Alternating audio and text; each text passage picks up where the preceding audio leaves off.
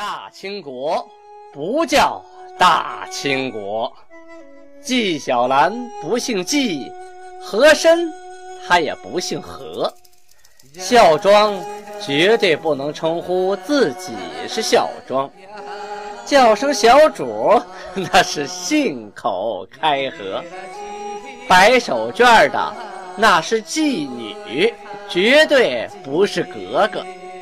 好，今天听俊贝勒播讲一段《青通剑》。听众朋友们，大家好。上次啊，我们讲到努尔哈赤训斥他的妹妹，还有家族里这些女眷，告诉、告诫他们啊，不要仗着家族的势力，不要仗着我是你叔叔、是你姑父、是你大爷啊，你就欺负你们老公，给他们气受，那是绝对不可以的，那会影响到我们政治团结啊！警告他们。这一国之君呐，不好当啊，还得当一家之主。古人大学里讲嘛，“修身齐家治国平天下”呀，你治国也不能忘了齐家呀，尤其是皇家啊，家族的矛盾那就是国家的矛盾，没小事儿啊，皇族无小事。呵呵。努尔哈赤啊，突然听到有人来报，说富州啊，就是辽西半岛那个地方，富州。叛变了，曾经啊投降过努尔哈赤，但是左右摇摆不定，剃了头以后又叛变了。叛变怎么办呢？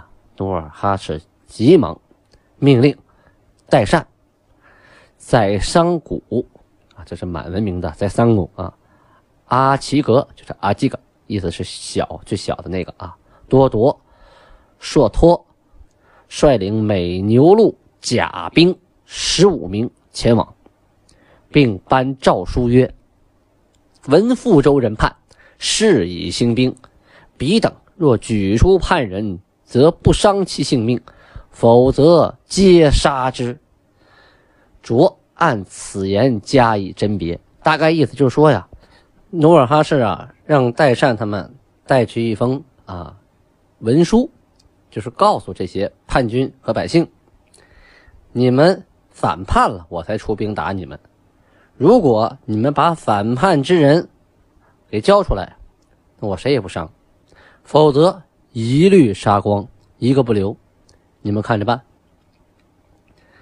而且呢，他嘱咐啊，就是代善他们甄别，尽量别都杀光。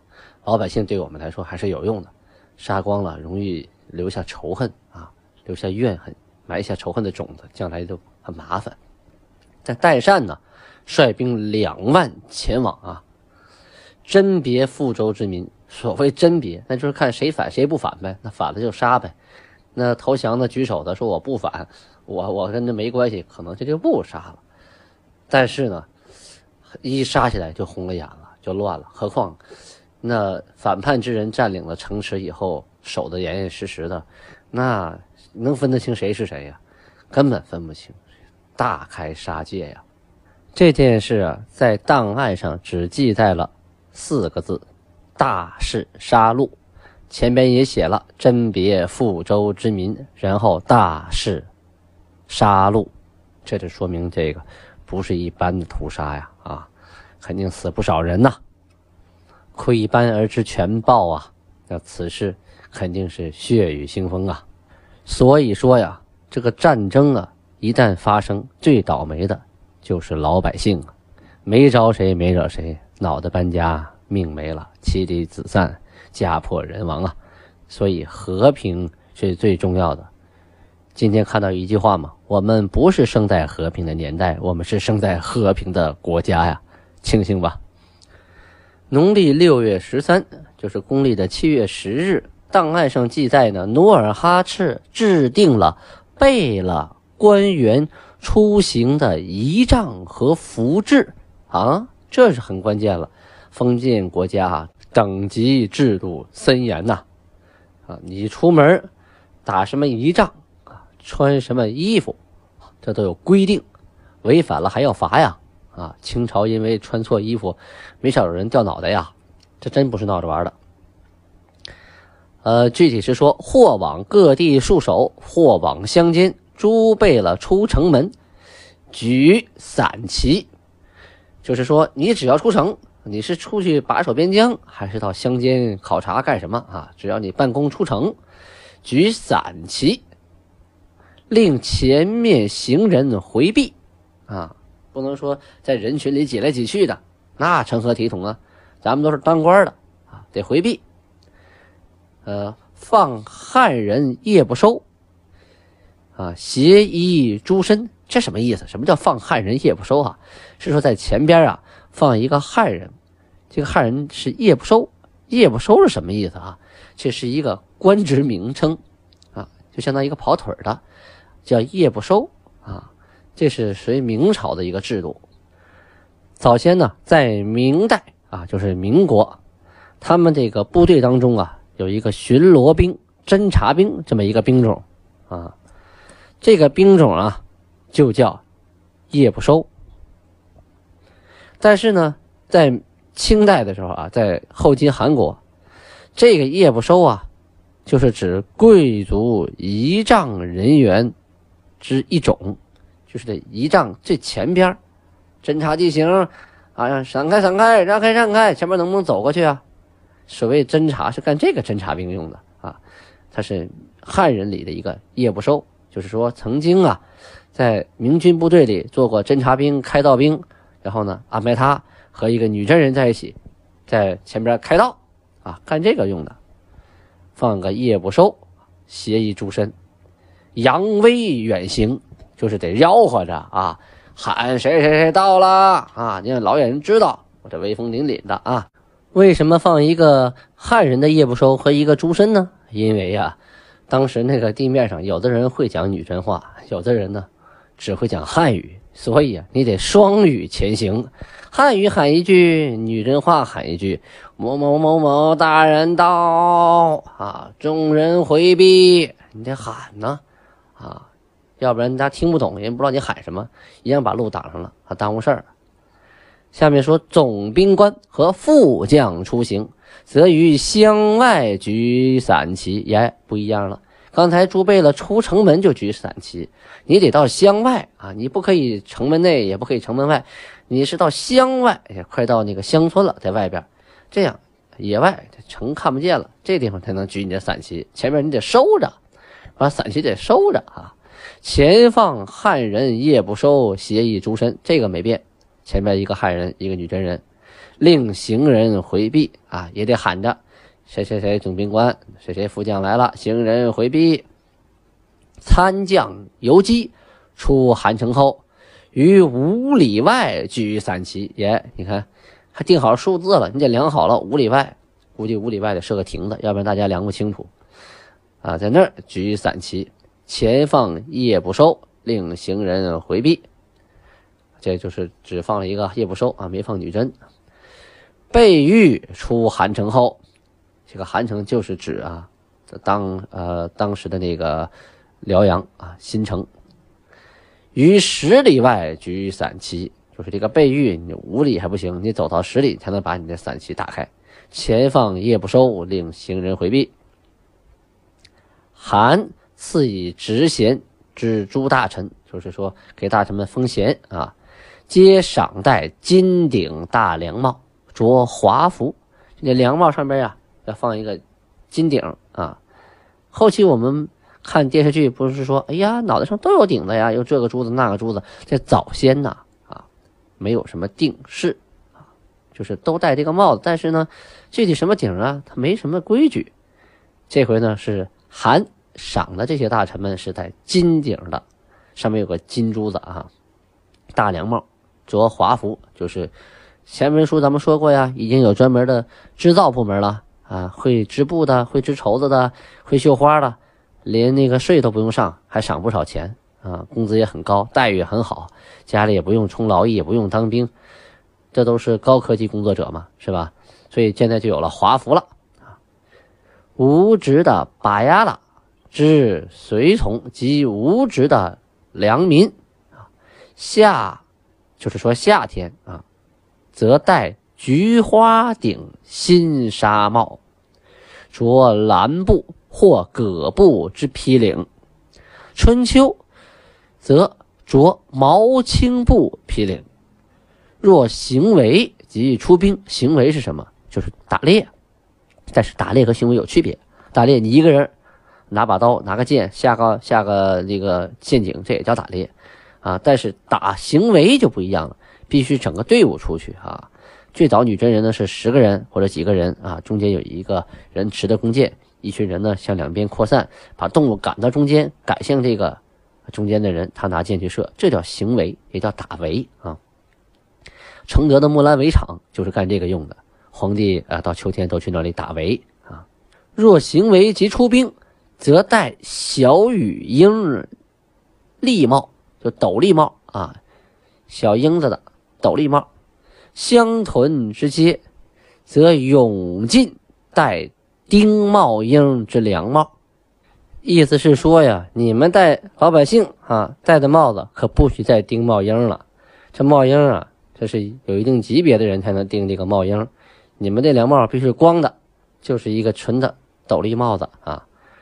尽着沙罗，将沙罗与妇人衣之，是说呢，沙罗男人不能穿啊，要给女人穿啊。老百姓普通的男人不能穿，但当官的没说不能穿啊，因为沙罗啊并不是很容易得到的。那个时候那个制作工艺啊，嗯，比较高科技了。沙罗这东西啊，您百度一下，大概就像我们今天的蚊帐啊，有点像那个官员外边穿的补服，很细的那个东西啊，透风的。努尔哈赤为什么要规定这些呢？因为国家呀要有制度，制度呢就包括礼制，有了礼，那封建社会呢非常讲究这个等级，等级呢讲究礼数，所以啊穿什么衣服啊，戴什么帽子，出门。用什么仪仗，这就说明你官多大啊！走到哪儿了，别人得尊敬你，这样老百姓产生了敬畏之心，一般呃时间长了，他就不会有谋反之意了嘛啊！农历七月份，努尔哈赤的一个女婿来了，这个女婿是谁呢？是蒙古内卡尔喀八月特部的部长恩格德尔。这恩格德尔啊，曾经在明朝万历三十三年，就是一六零五年和三十四年啊，两年先后都来觐见过努尔哈赤。努尔哈赤还把他弟弟舒尔哈齐的女儿嫁给了他，所以称其为额驸。这回啊，他又来了，带着不少的部民，赶着牲畜啊，来表忠心。啊，立誓说的什么呢？愿仰赖英明汗为生而前来，你看说的多好听，仰赖您为生才来的。既来之，则蒙韩怜爱，视如赤子，就是，哎呀，大汗拿我当儿子呀。上有父韩父圈养之恩，则上天知之，就是我要是做点对不起您的事儿，老天爷都得知道。既见物于父母兄弟而来投，就是说我跟我父母兄弟都翻脸了，我来投奔您。所思一切盖以得之，就是我想要的什么，富汗都给我了啊。若不念富汗之忧宠，逆理而行，则祸患及身，必至灭亡。是说以后我要不听你的，我肯定会灭亡，死得很惨啊。若秉持忠心，竭力图报，必享安逸之福。哎，过去发誓吧，都是两面说啊，不是说我做了不对，我怎么怎么着啊？做了对的也说，哎，如果忠心，竭力图报，我必享安逸之福。啊，我做了好事，我得，我忠心了，我得有有福享啊，善有善报，这事儿不能不提。好事不断呢。第二天，蒙古的乌鲁特部诸贝了。啊，也过来了，一看人家跑过来发誓，我们也得表点忠心呐，也过来立誓啊。大概这么写的：闻英明汗之名，见物于察哈尔汗，为仰赖英明汗的而来。这句话是说呀，我们跟察哈尔汗呢闹别扭了，我们嗯不喜欢他，我们投靠您来了，您是我们英明的主子。来之既蒙汗怜悯如子，你看我们来了以后，你们待我。待我跟带孩子一样啊。上不思寒之豢养，我等蒙古诸贝勒怀有邪恶之心，则其怀邪恶之心之贝勒，必为上天鉴察，以致祸患极深。啊，就说我们谁有二心，谁倒霉。若思寒之眷爱，秉以忠心，则上天眷怜，共享太平之福。啊，大家都知道大概意思了。努尔哈赤啊，也命令他诸子誓约，什么意思？让他的孩子们也跪下向上天盟誓。因为他的想法大家都知道了，那将来管理天下的肯定是这帮人呐。具体执行的也是这些人呢，让他们也发誓。大概的词儿是这个词儿啊：上天佑韩，使之与异国蒙古各部贝勒相会。啊，是老天保佑我们跟蒙古各部的贝勒啊，我们已经联合在一起了。阳体天心，则蒙古诸贝勒既获死罪，亦不致身亡。就是说，老天爷既然都有这想法了，以后蒙古的诸贝勒就是犯了死罪。我们也不杀啊！不思天意，则与会之诸贝勒，凡有心怀二志、包藏祸心者，上天鉴察，必降祸于起事之辈了。是说我们这些人啊，谁怀二志，谁有谁挑了事儿，谁倒霉。上能信守对天之盟，仰体上天之意，尽忠尽善。则蒙上天垂佑，世代得享太平之乐。你看，不管谁发誓啊，都都不会忘了提上天，说明那个时候啊，人在做，天在看，就怕逆天呐。谁觉得自己老大，也都得拉着老天爷帮忙。不管自己做的多好，都说是上天的怜佑；自己要倒了霉，那就是上天的惩罚啊，都不敢得罪上天呀。人啊，有敬畏之心还是好的，起码做坏事的时候还要想上天会不会惩罚我呀？要是天不怕地不怕，那这样人就很可怕了。大家呢都表完了忠心，努尔哈赤啊也向诸贝勒说了一段话：卡尔喀贝勒原任意独行，无所约束，今之来归。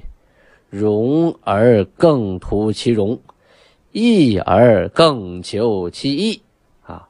是说原来这个你这个卡尔喀贝勒呀，原来你这个人不靠谱啊，想干啥干啥，无拘无束的。今天来投靠我啊，以后你会荣耀之上更荣耀，安逸之后更安逸啊！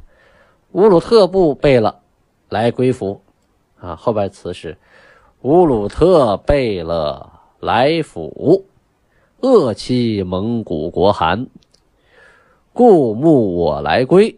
是说乌鲁特的贝勒啊，不喜欢他们蒙古国的大汗，专门来投靠我。此来归之诸贝勒，若有罪过，当与我八固山贝勒视之。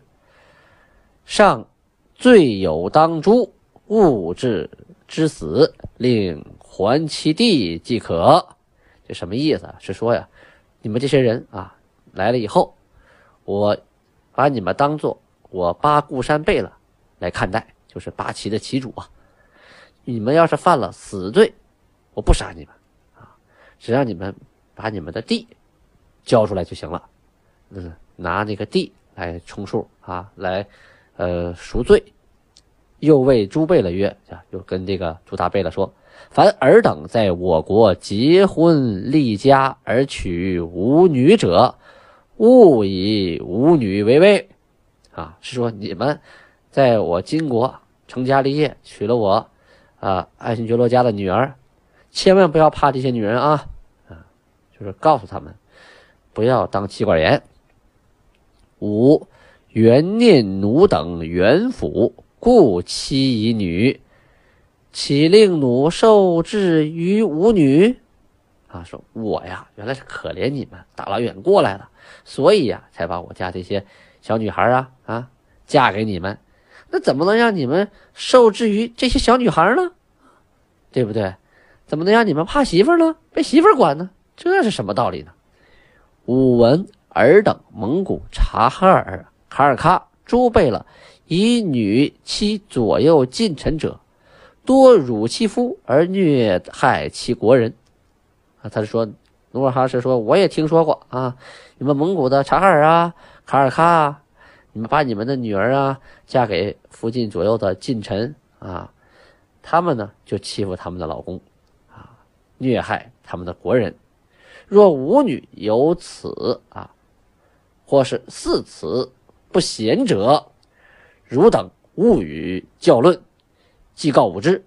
就是说，要是我这些女儿们啊，还有我们家这些女孩子，谁要是啊做这样的不贤之事，你们也不用跟他计较，直接来告诉我就行了。罪当诛，则诛之；罪不至死，即废之。另以别女妻之，意思是说，该杀的我就杀，啊，要是罪不至死啊，就休了他，啊，废了他，然后呢，我再把我再从家族里边啊挑别的女人嫁给你，保证你有媳妇儿。嘿嘿，有努尔哈赤这段话来撑腰啊，啊，这是莫大的荣耀啊！